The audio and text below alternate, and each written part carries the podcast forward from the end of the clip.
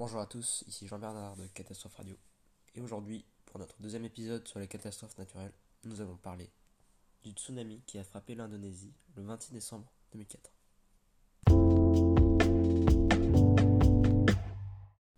La cause du tsunami est un séisme qui s'est produit au large de l'île de Sumatra en Indonésie avec une magnitude de 9,1 à 9,3. Immédiatement après le début du séisme, un tsunami, dépassant à certains endroits 30 mètres de hauteur, frappe l'Indonésie, les côtes du Sri Lanka, le sud de l'Inde ainsi que l'ouest de la Thaïlande. Le bilan en vie humaine est estimé à au moins 250 000 personnes disparues. C'est l'un des dix séismes les plus meurtriers les plus graves tsunamis de l'histoire.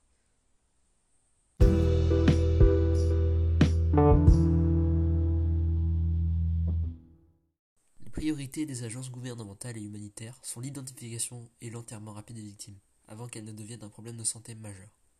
La majorité des sources en eau potable ont en effet été souillées par la boue salée déposée par les tsunamis ou contaminées par les corps des victimes. Elles doivent être vérifiées en urgence. Concernant la réponse humanitaire, de nombreux dons ont rapidement émané des gouvernements, des organisations humanitaires et des particuliers de l'ensemble du globe, afin d'offrir une aide financière et matérielle. La Banque mondiale estime le coût de l'humanitaire à 5 milliards de dollars. L'origine du séisme est liée à la rupture entre deux plaques tectoniques, la plaque indienne et la plaque birmane, sur une longueur d'environ 1200 km. L'énergie alors libérée par le séisme a atteint l'ordre des 5 x 10 puissance 22 joules, soit l'explosion de 500 mégatonnes de TNT ou plus de 30 000 bombes d'Hiroshima.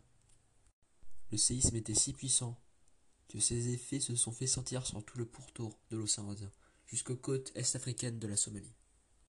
Leur calvaire n'était pas pour autant terminé, car il y a eu de très nombreuses répliques du séisme. Parmi elles, deux séismes de magnitude supérieure à 7 se sont produits au large des îles Nicobar. Et une quarantaine de ces répliques a dépassé la magnitude 6.